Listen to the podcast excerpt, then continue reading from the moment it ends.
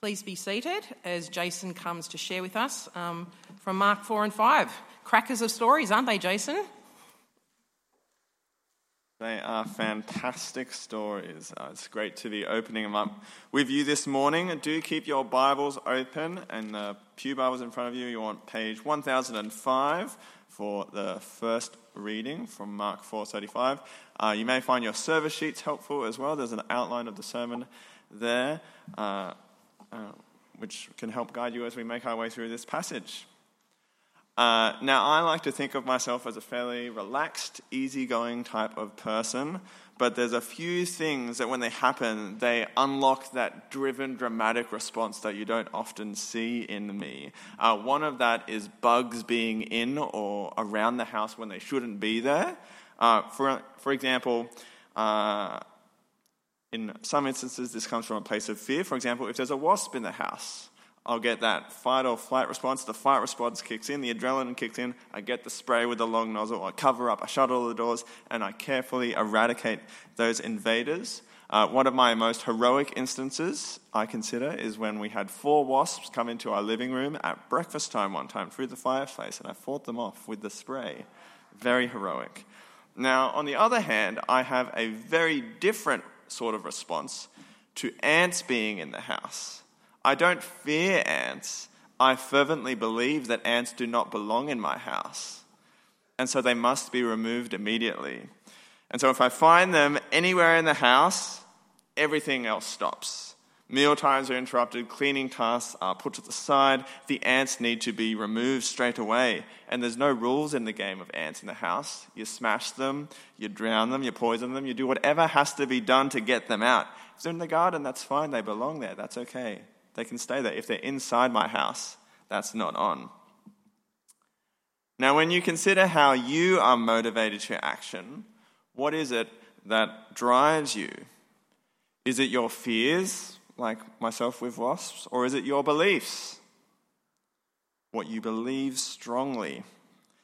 Today, we're going to consider what motivates and drives a follower of Jesus to, to go out into the world, what motivates them to live, what it looks like to be a part of the kingdom work of spreading the good news, what's motivating them and driving them to that. Uh, so I'm going to pray for us as we begin. Uh, Dilla, thank you for these great stories in Mark 4 and 5. Uh, thank you for the way they reveal so much about your son. And I pray that as I explain your word this morning, you help us to see uh, more of who Jesus is, but also what that means for us today. Amen.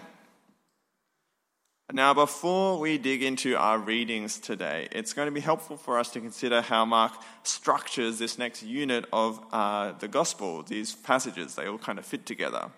Now, as you would have seen by now, as we've been reading through Mark, usually his style of writing, he's very concise and to the point. One thing happens and then the next thing happens.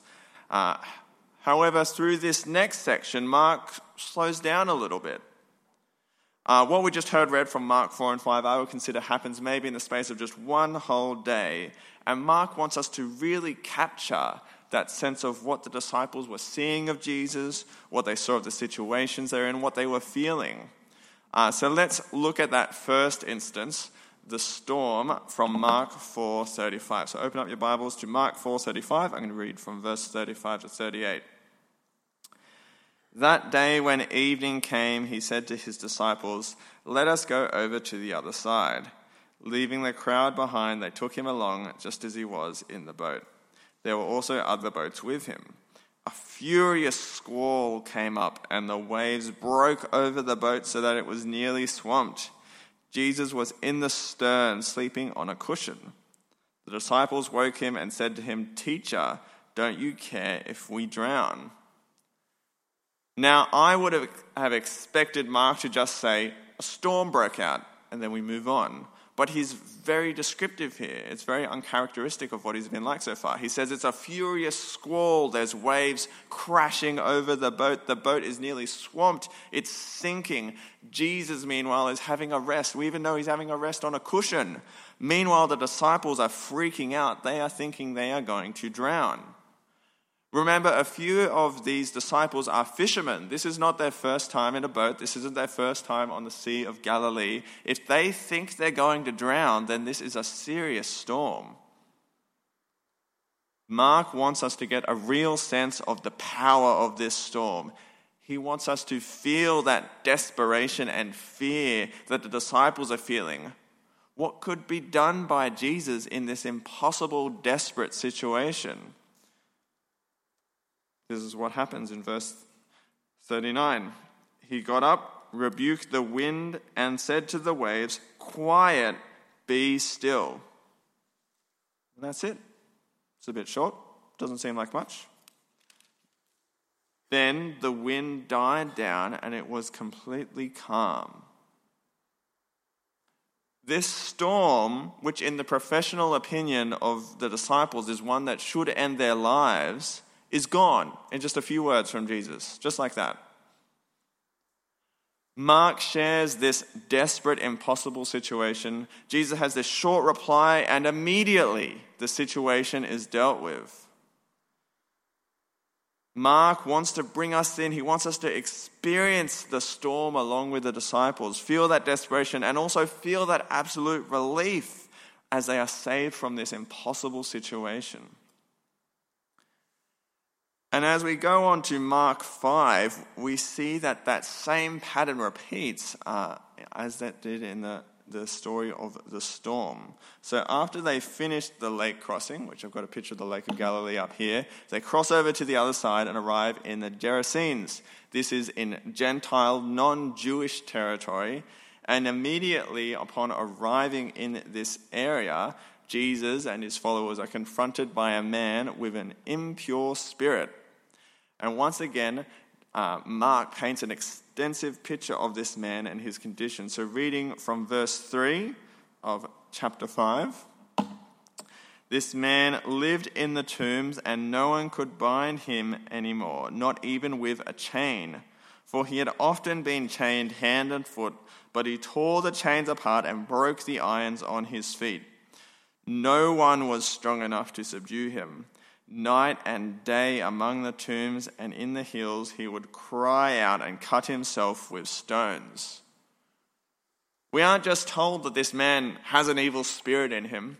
We get the full picture of how he is tormented, of his sheer physical power, of the conditions that this man lived in every day, of how his community is desperate to contain and manage him somehow we have another impossible, desperate situation. The man throws himself at Jesus. He identifies Jesus as the Son of God and he begs him not to send him out of the area until finally the demons ask Jesus, Send us among the pigs, allow us to go into them. And in one short sentence, again, we see Jesus addressing this problem uh, from verse uh, 13. He gave them permission and the impure spirits came out and went into the pigs.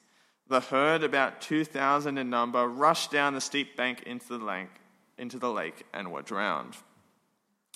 In one short moment, this man has his life changed in an instant. The demons have left him, they've thrown themselves into pigs, and then they've thrown themselves into a lake.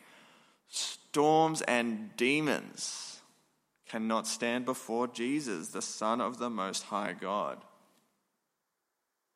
Now, this act has not gone unnoticed. The pig farmers have seen this happen, and rightly so, they've gone and reported it to the nearby town and anyone else around. Everyone else comes and sees this strange event. They find this demon possessed man. He's just sitting there being a normal person again, and they're terrified.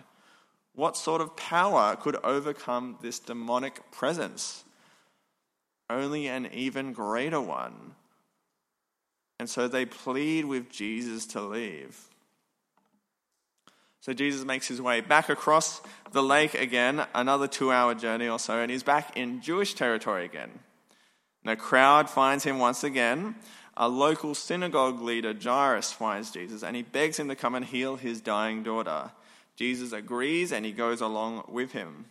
But on his way, we find ourselves in the middle of another desperate, impossible situation. A sick woman approaches Jesus, and Mark takes particular care to draw out just how desperate her condition is.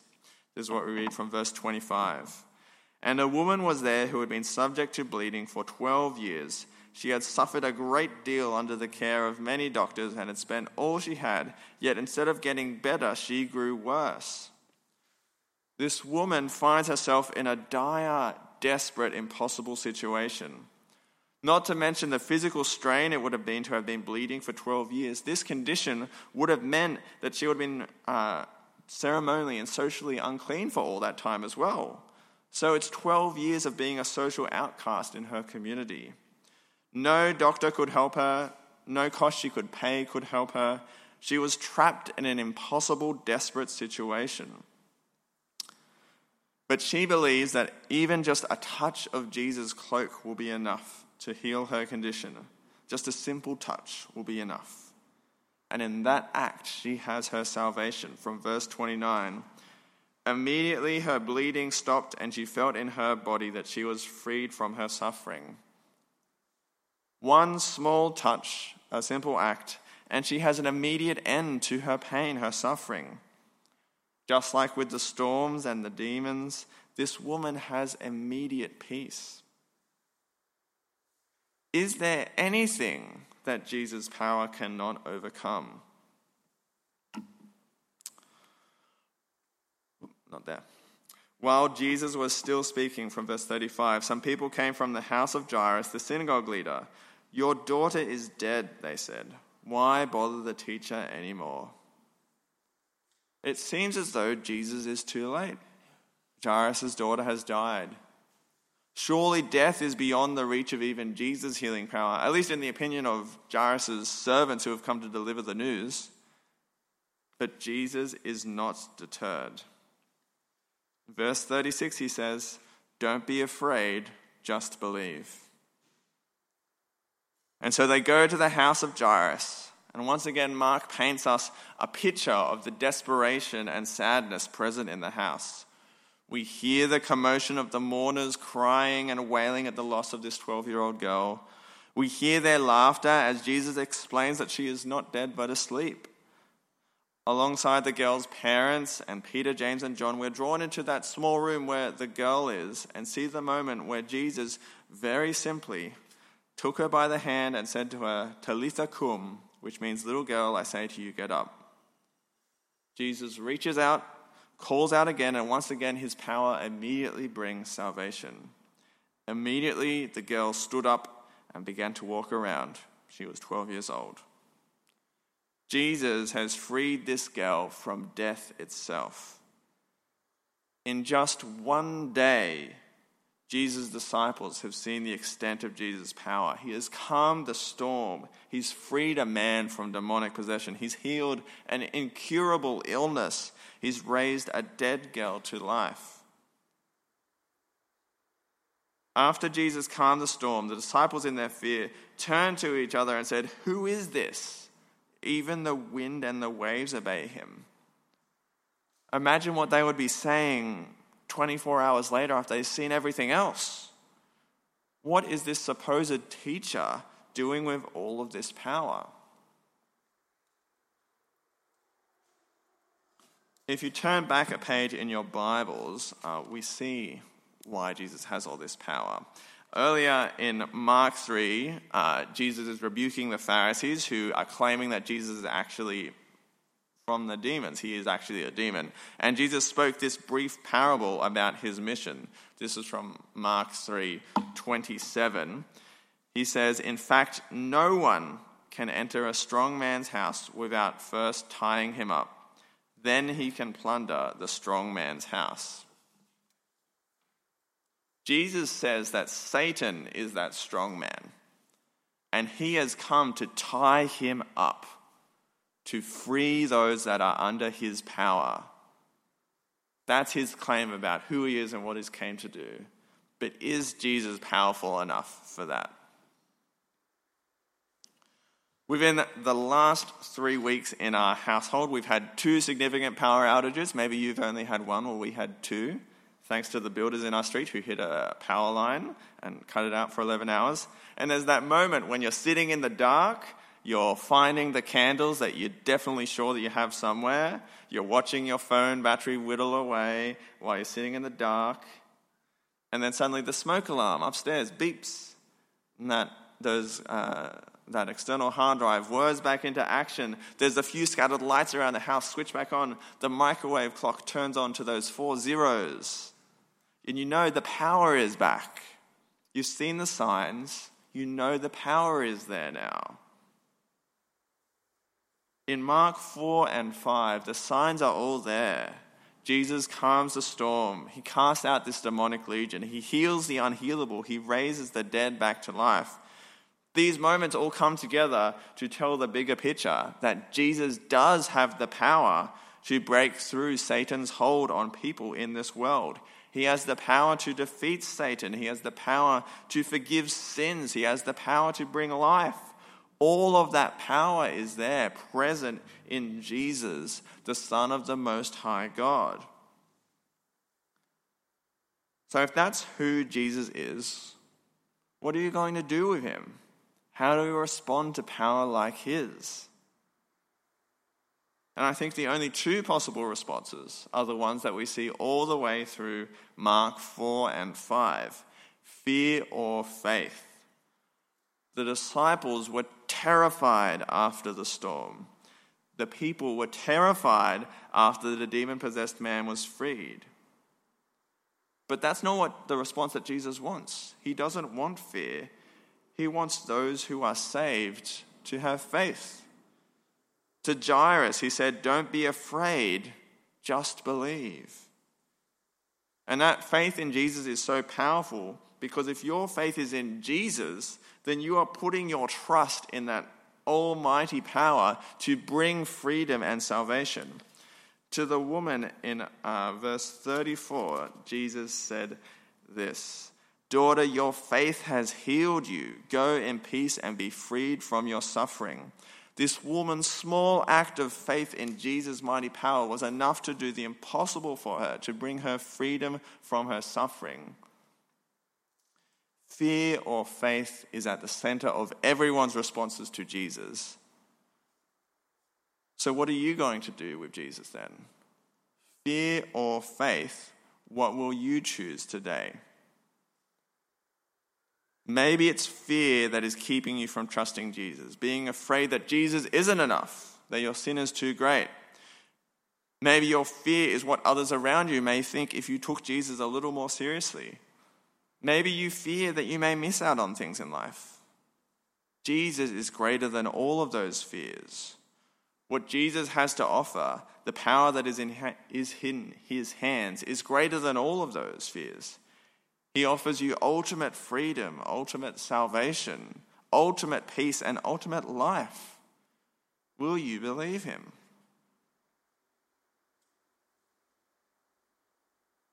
Now, last week we heard uh, from Mark 4, from looking at the parables, that there's the good news of the kingdom, and that gospel, that word, needs to be spread, it needs to go out.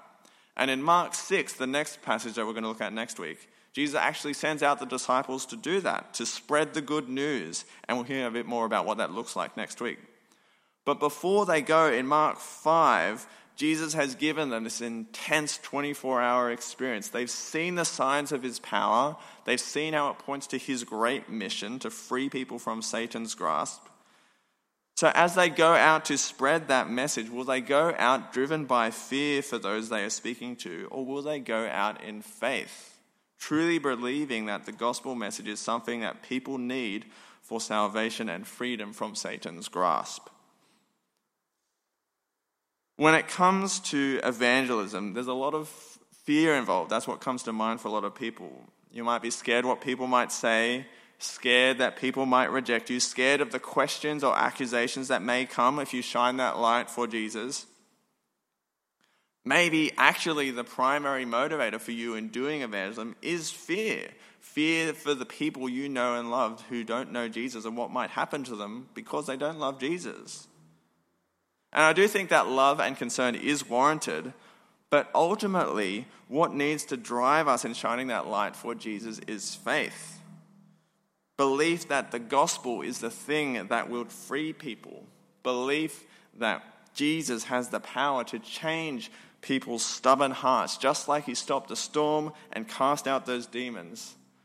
Belief that Jesus has the means to bring peace to people who are suffering. Faith is not just the thing that brings people to Jesus. It is our faith in Him that needs to drive us to shine that light boldly for Him, trusting that His mighty power can bring salvation to all. Now, I believe that ants don't belong in my house, and I act on that belief. I also believe that Satan shouldn't hold people in captivity to sin and death. And the tragic thing is that sometimes that belief just stays in my head. I need to pray that it nestles deep in my heart and spurs me on to action for the kingdom.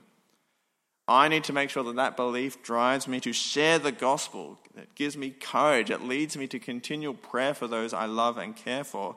To be one of those good feet that bring good news to people in darkness.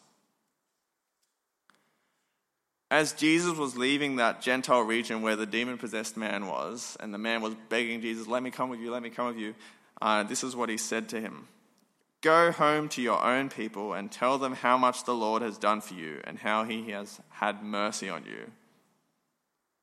And in faith, I think the man did that.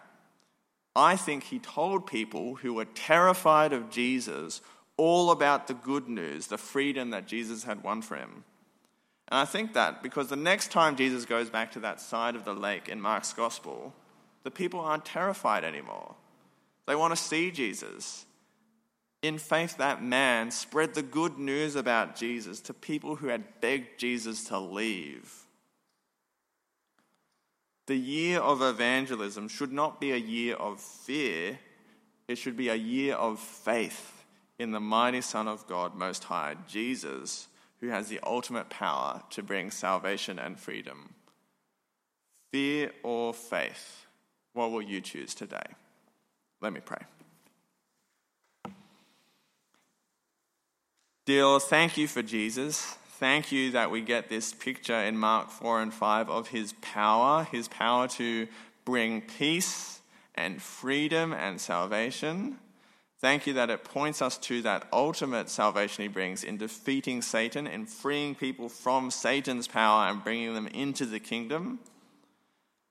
Help us to respond in faith to Jesus, to put our trust in him, to lean on him for that freedom, but also as we go out with the gospel, to firmly believe that that gospel is the thing that will save people. Help that faith to drive us to be a light for the kingdom. Pray all this in Jesus' name. Amen.